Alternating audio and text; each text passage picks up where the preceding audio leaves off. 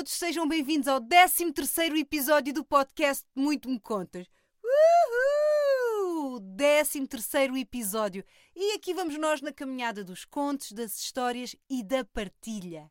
Se na semana passada partilhei um conto dos irmãos Grimm, um conto um pouco inquietante, o da criança teimosa, não ouviste? Stop right now, thank you very much.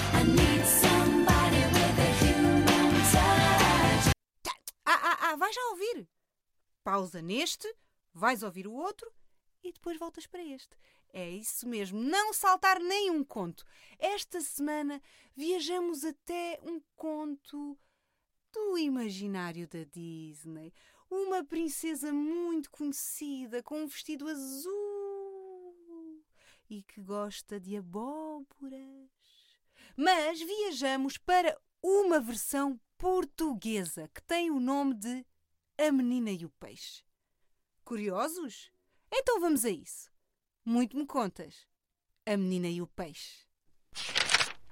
Era uma vez um viúvo com três filhas. As duas mais velhas não pensavam senão em roupas, ir a bailes ou sentarem-se à janela sem fazer nada enquanto a mais nova se ocupava da casa e gostava de ajudar a criada na cozinha, pelo que as irmãs lhe chamavam Gata Borralheira. Um dia, o pai apanhou um peixe e trouxe-o vivo para casa. Sendo a mais nova aquela que se ocupava da cozinha, e além disso, sendo ela a filha predileta, o pai deu-lhe o peixe para que ela preparasse o jantar. O peixe estava vivo e ela gostou muito dele por causa da sua língua de cor amarela colocou-o numa grande frigideira com água e pediu ao pai que a deixasse ficar com ele e não o matasse.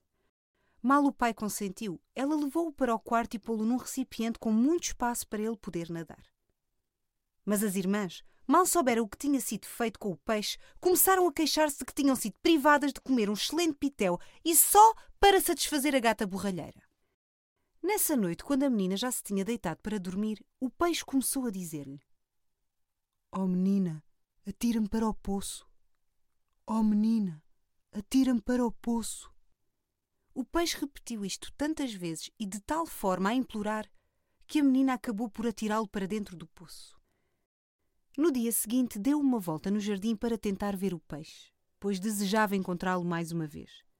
Mal se aproximou do poço, ouviu uma voz novamente. Oh menina, entra no poço. Oh menina, Entra no poço! Ela fugiu apavorada. Mas no dia seguinte, quando as irmãs haviam ido para a festa, a menina tornou a aproximar-se do poço e voltou a ouvir a voz que a chamava. Impelida pela voz, entrou no poço.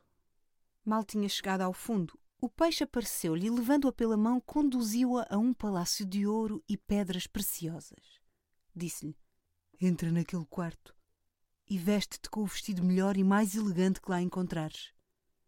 Calça também um par de sapatos doirados que estão prontos para ti. Como has de ver, porque eu quero que vás à mesma festa que as tuas irmãs foram.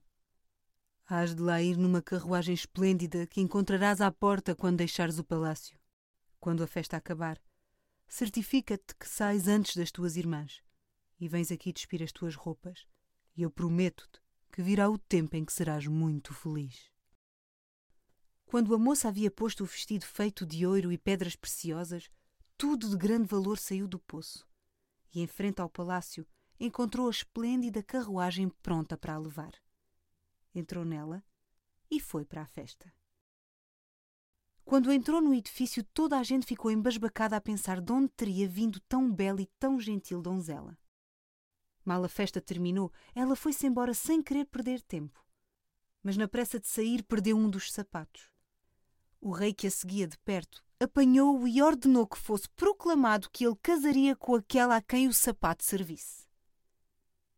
Quando ela chegou a casa, foi imediatamente ao poço tirar o rico vestido, e quando saiu do palácio encantado, o peixe pediu-lhe que voltasse à noite, porque ele queria perguntar-lhe algo. A moça prometeu e partiu. Quando as irmãs voltaram a casa, viram-na atarefada na cozinha e descreveram-lhe entusiasticamente a linda donzela que haviam visto na festa.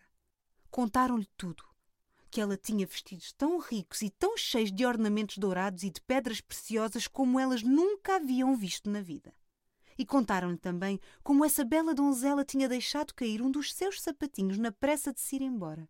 Relataram também como o rei o tinha apanhado e como agora tencionava casar com a donzela a quem o sapato servisse. Disseram-lhe ainda que, sendo esta a situação, elas iriam ao palácio experimentar o sapato. E tinham a certeza de que este serviria a uma delas, a qual, consequentemente, seria rainha e depois daria à gata borralheira um novo vestido. Mal as irmãs partiram para o palácio, a moça foi ao poço encontrar-se com o peixe que, quando a viu, disse: Oh menina, casas comigo? Ela respondeu que não podia casar com um peixe. Mas ele tanto insistiu e advogou o seu pedido tão ardentemente que ela acabou por assentir.